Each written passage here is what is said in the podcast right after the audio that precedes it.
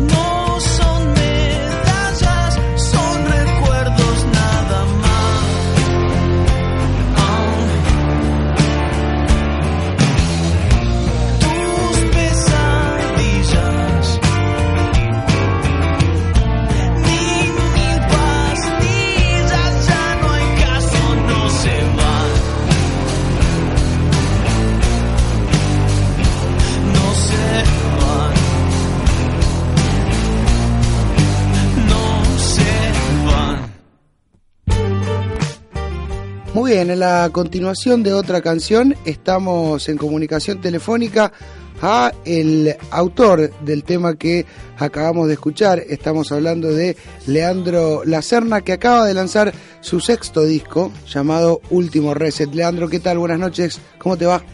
Buenas noches, ¿cómo están? Muy bien, Leandro. Bueno, muchas gracias por atendernos. Bienvenidos a bienvenido a otra canción. Y bueno, lo primero que se nos ocurre preguntarte es con el disco ya salido hace apenas unos días, eh, ¿cuáles son las sensaciones de, todo el proceso ya terminado? Bueno, muy contento, como decías vos, eh, podría decirse que es un sexto disco, pero a la vez también es eh, un, primero, un segundo, un tercero, porque el resto de los discos que he hecho han sido como en, cierto desorden, mm. en el sentido de que han sido más tipo EP, donde eh, he juntado una cantidad de canciones, las, he grabado y las he subido a internet. Y pues, bueno, se han ido, esas canciones se han ido tocando en vivo y qué sé yo, pero este es un disco en el, en el formato más eh, tradicional eh, de disco y, fue, fue divertido también hacerlo de esta forma, donde en, diciembre, enero empecé a hacer las canciones en febrero hicimos la preproducción, en, marzo estábamos grabando y en, abril se estaba masterizando, una intensidad como la, de la vieja escuela. Así que muy contento y, las, y con un disco que, que sí tiene mucha frescura y que, estoy muy ansioso por salir a tocar. Eh, Leandro, bueno, este disco fue, tuvo, contó con la producción de Twitty González. Lo primero que se me ocurre es preguntarte eh, cómo fue trabajar con Twitty, sobre todo teniendo en cuenta que vos también sos productor y hay como un encuentro ahí interesante. ¿Cómo fue eh, el laburar con Twitty? Bueno, fue, fue la verdad que una experiencia eh, increíble y, sobre todo de, mucho aprendizaje porque Twitty me invitó a hacer, él escuchó los discos anteriores y le pareció que eso pues, estaba a la altura de ser eh, coproductor del disco. Entonces, él, él, me hizo me hizo trabajar bastante y yo muy feliz de eso porque porque me encanta, me encanta producir y estar al lado de, de uno de los más grandes eh, fue como en, todo sentido, a nivel técnico, a nivel en la mezcla, eh, en la forma de, grabar, de ordenar las cosas y también en, a nivel humano de cómo es muy importante cómo los productores se relacionan con los artistas para cómo es el estado de ánimo de un disco, digamos, y, cómo él se desempeñó en ese sentido, me, también me, dejó muchas eh, sensaciones muy buenas y que espero que poder reproducirlas en los discos en los que yo trabajo como productor. Leandro, ¿qué tal? Gonzalo te saluda, ¿cómo andás? Buenas noches, Gonzalo, ¿cómo va? Bien, todo bien. Quería preguntarte eh, el porqué del nombre del disco, ¿por qué Último Reset? Bueno, ahora un poco de esta, de esta sensación de, de a veces que uno tiene... Yo soy mendocino, eh, viviendo hace cuatro años en Buenos Aires, y ya sea como productor, como solista, como con las bandas con las que estoy tocando, siempre como una reinvención de uno mismo eh, en, lo artístico y también en, en, los sentimientos. Y, habla un poco de, esta, esta, esta, esta actitud a veces de jugársela toda por, por algo nuevo sabiendo que a veces se puede perder eh, lo que está antes, pero sabiendo que hay un nuevo un nuevo comienzo, cuando pasa que la computadora se queda ahí trabada eh, y parece que no hay solución, siempre está ese ese último reset que, que da, eh, da una inseguridad, pero también da una esperanza, Te quiero hacer una pregunta por, un, por uno de los temas de, del disco que me llamó la atención y que creo que ya lo habías grabado anteriormente en uno de los, de los EP. Eh, ¿Vos tenés 29 años? Sí. Eh, y, en estos 29 años has tocado en, en, distintas, aparte, ah, después, antes de tu trabajo como solista, trabajaste en bandas de new metal y en distintas formaciones ligadas al rock. Y, hay un tema en el cual hablabas muy críticamente del rock en un lenguaje tanguero.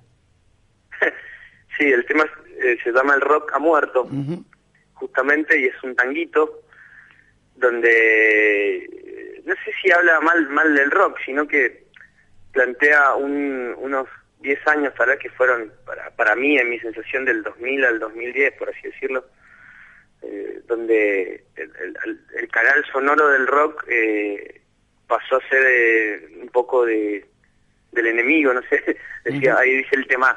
Ahora los de Disney usan distorsión que es como una especie de, chiste donde se refiere a que digamos, no sé, Hannah Montana, eh, estas bandas, One Direction, no sé qué sé yo, tienen el canal sonoro del rock o del punk californiano, pero sin embargo su, su, su actitud, su impronta no tienen nada que ver con esto, entonces el rock en realidad no, no sé si ha muerto, pero sí ha mutado a otros a otros eh, canales sonoros, otros espacios, o sea, creo que el rock es, es mucho más que la distorsión y, y siento que como lo escuché muchísimo hice muchísimo rock, creo que eh, en ese sentido eh, es, es, una sensación de que el, el rock no muere, sino que muta.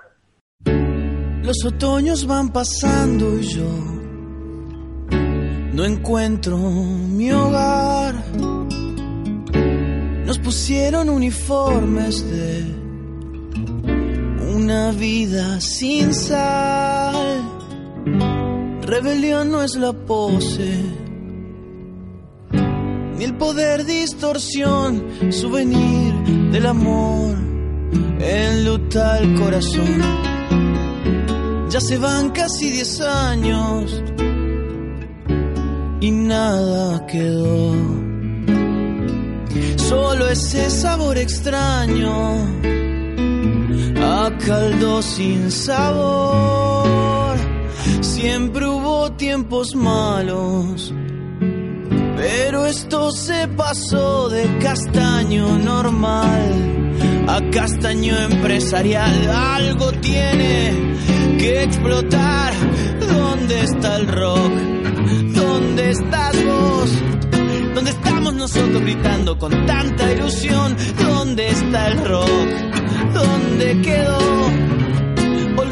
Llorando de pena en algún rincón. No me digas que soy vintage ni retro, solo estoy poniéndome viejo. Y ya ves que tengo razón.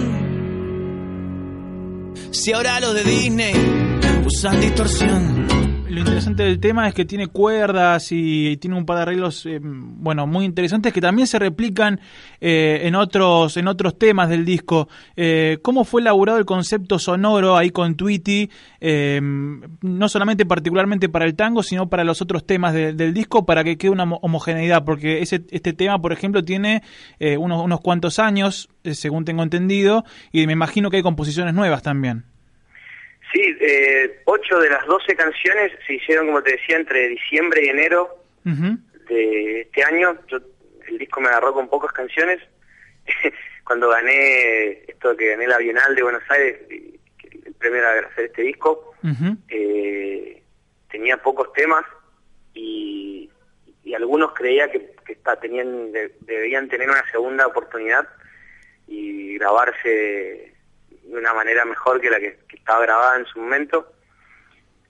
me parecía que, y este era alguno de esos, pero el resto, ocho canciones, fueron compuestas y en la preproducción, donde se hicieron la mayoría de los arreglos que se hicieron ahí en, mi estudio, junto con Luis María Cabeza, que es el bajista del disco y un amigo, colega con el que vengo trabajando hace muchos años, eh, se, se pensó ya en el concepto de disco, o sea, desde la composición y desde los arreglos hay como una homogeneidad que, surge naturalmente por ser temas que se compusieron en un momento, en un lugar, en un espacio, con, ciertas inquietudes, y los temas que, los cuatro temas que, que se, digamos por así decirlo, se regrabaron, eh, se llevaron también estéticamente para este lugar donde hay muchas, muchas texturas de guitarras, eh, sintetizadores hechos eh, por ejemplo con un Casio de medio de juguete pasado por pedales y cositas así, eh, pero a la vez es un disco que,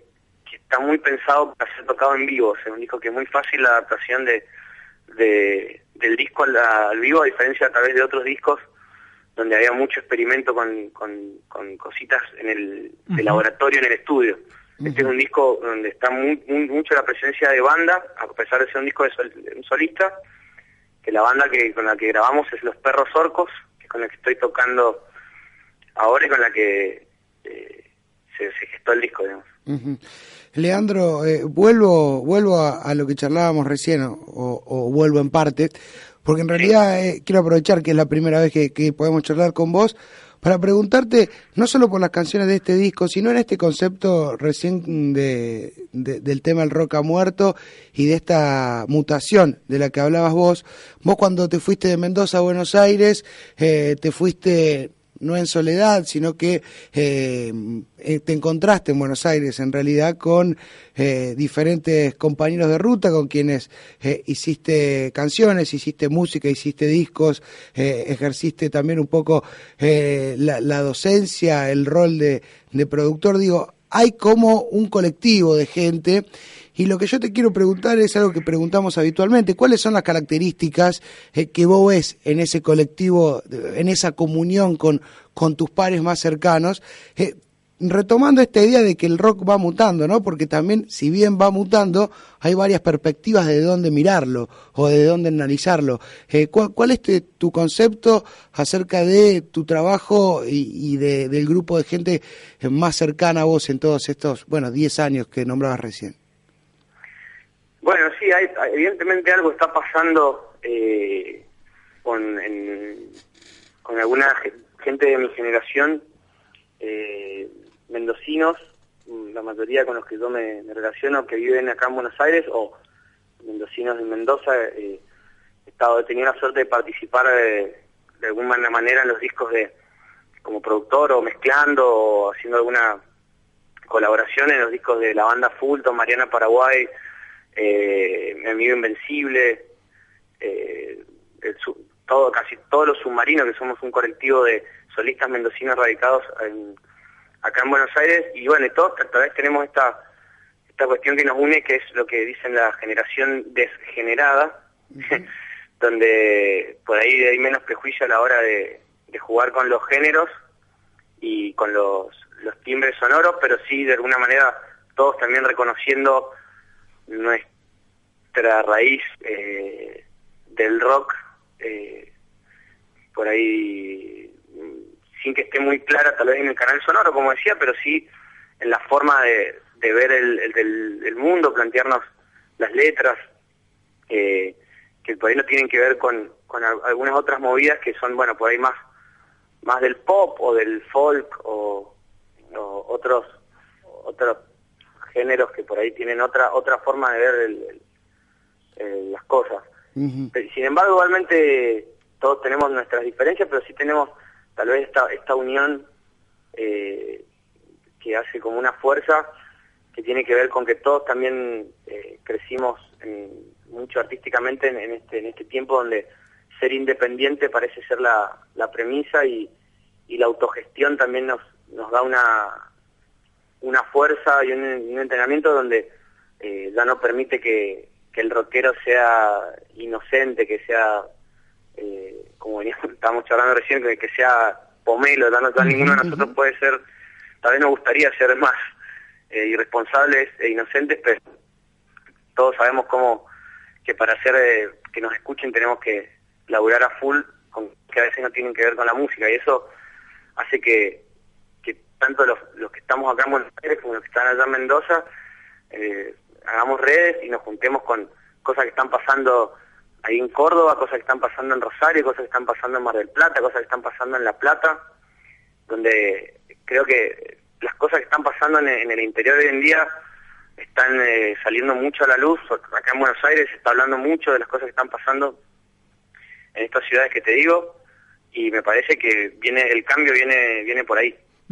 Justamente eso te quería preguntar. Eh, aquí en Córdoba, la, visión que tenemos sobre Mendoza eh, es, muy buena. Mariana Paraguay viene muy seguido. La banda Fulton ha estado el año pasado. Agustina Becar estuvo la semana pasada eh, aquí en Córdoba. esto es solamente producto de eh, y te, lo pregunto para que intentemos por ahí analizar de qué es, eh, de una cuestión generacional, es producto de, por ejemplo, el acceso a las redes sociales, de, ¿a qué vos le atribuís que de repente eh, en Buenos Aires se enteran y también en otras provincias nos enteramos de lo que pasa en otras provincias? Hablo de Mendoza, pero también puedo dar el caso de Formosa, bueno, lo que pasa aquí mismo en Córdoba.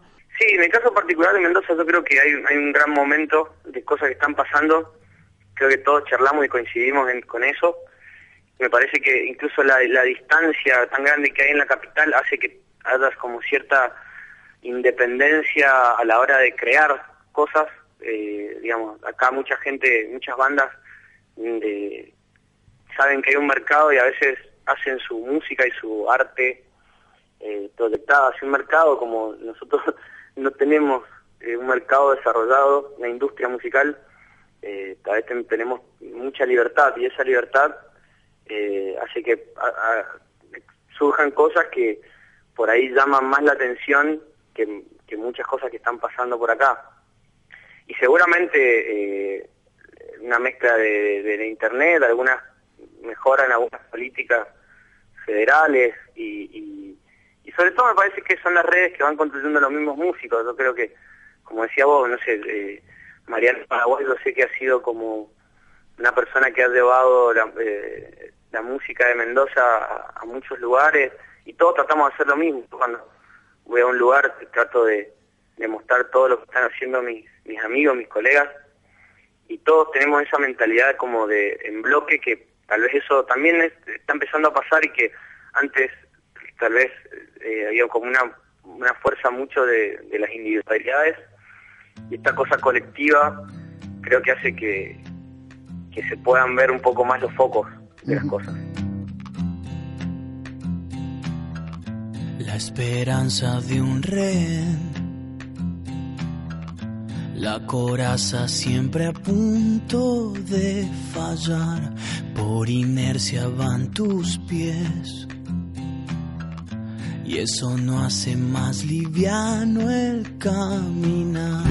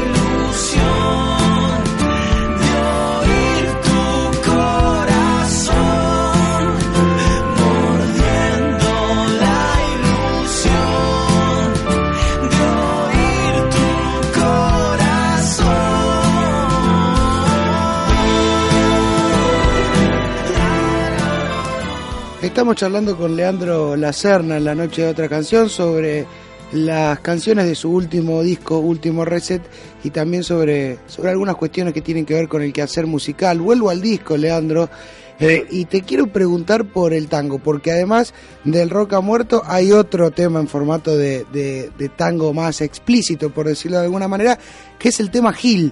Eh, y, y, eh, y, hay, una, ahí hay un lenguaje tanguero bien claro y te pregunto por eh, tu relación con el tango, teniendo en cuenta este proceso, ¿no? Mendocino que llega a Buenos Aires, eh, ha formado diversas eh, bandas con diversos anclajes rítmicos y musicales, pero puntualmente con el tango, ¿cuál es tu relación? Porque en ese tema hay un lenguaje, ese es un tango tango, por decirlo de alguna manera. Sí, creo que hay una cuestión de identificación con la forma de ver eh, más allá del canal sonoro del tango, en el primer disco que yo creo que lo considero el primer disco que es violento, hay algunos eh, temas, canciones, pero que yo considero que igual son tangos, desde la forma que están escritas, desde la forma que están eh, sentidos los temas, que tiene que, veníamos hablando más temprano, de para una identificación más del, modernismo que con el posmodernismo. Por ahí los tipos en los años 30, 40, veían el mundo, se planteaban algunas cuestiones existenciales con las que yo me siento eh, más abarcado por ahí que con algunos otros eh, poetas más contemporáneos. Entonces, eh, digo, cuando empecé a... en mi casa se escuchaba, la verdad se escuchaba rock, rock, rock nacional sobre todo, no se escuchaba un tango ni folclore. Yo más de, de grande, cuando fui a estudiar a San Luis, empecé a tener más contacto con, con el folclore y después en una avenida acá a Buenos Aires cuando en la secundaria hice una visita en mi tío y tuve eh, toda la semana con fiebre y tenía un tío que solamente tenía la colección entera de los discos de Julio Sosa y yo quería escuchar música, así me puse esos CDs, me maté a tangos y empecé a entender que, que había un mundo ahí donde con el que identificarme más allá de, como te digo, del canal sonoro, o sea, de hecho, los, los tangos que están ahí, si bien tienen un formato más tradicional, no, por ejemplo, no tienen bandoneón, que fue una decisión como muy específica de decir, bueno, son tangos, pero tampoco abusar del lenguaje. Son tangos la serna. Ponele, ponele. Creo que hay una, un nuevo tango eh, eh, que está pasando ahora también que tiene que ver con esta movida de, los tangos de, las nuevas canciones.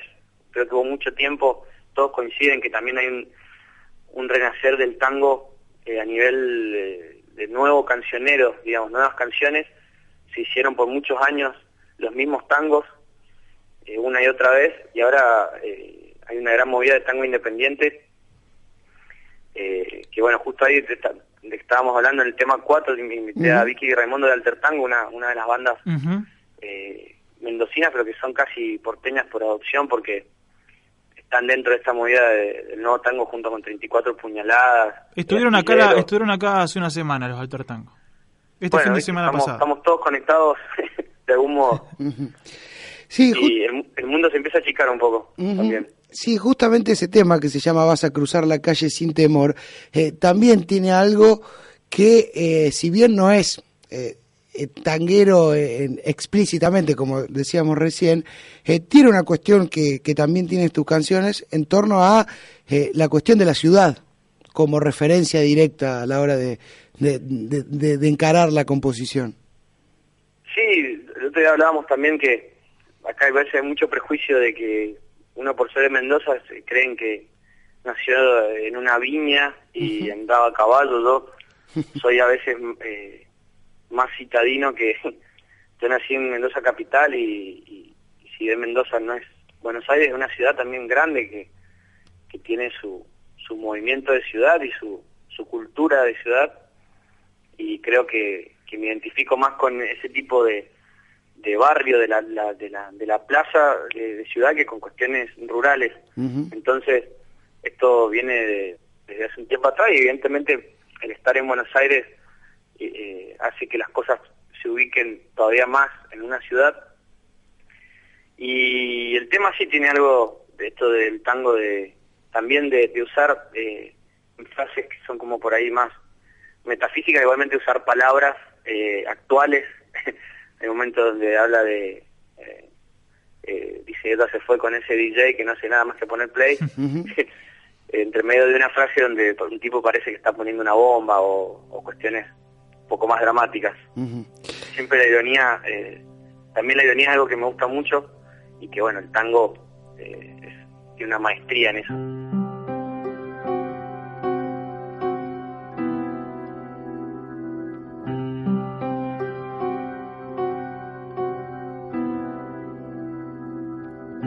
Vas a llorar ahí en la oscuridad. Vas a soplar tu herida con alcohol. Vas a cruzar la calle sin temor. Vas a poner tu bomba en el salón. Vas a ser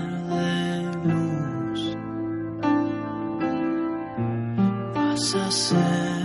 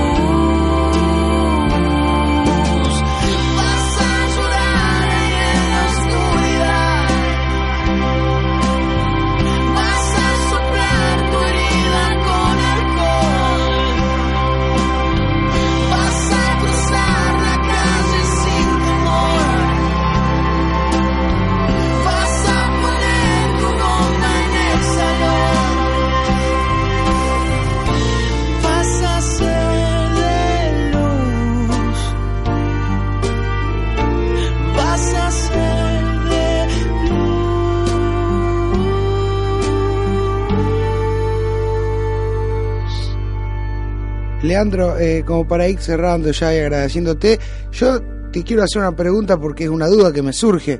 Eh, se me surge a partir de la banda que te acompaña, Los Perros Orcos. Eh, ¿Por qué los perros nuevamente? ¿Por qué hay una tendencia, no? no sé, mira, alguien me hizo ver eh, Juan Pacamarda, que es el, dibujante de, todos los discos. Sí. Incluido este, aunque tiene una, una, una foto en la tapa, pero dentro tiene dibujos de él. Eh, que siempre hablaba todo el tiempo de perros y trenes en mis canciones.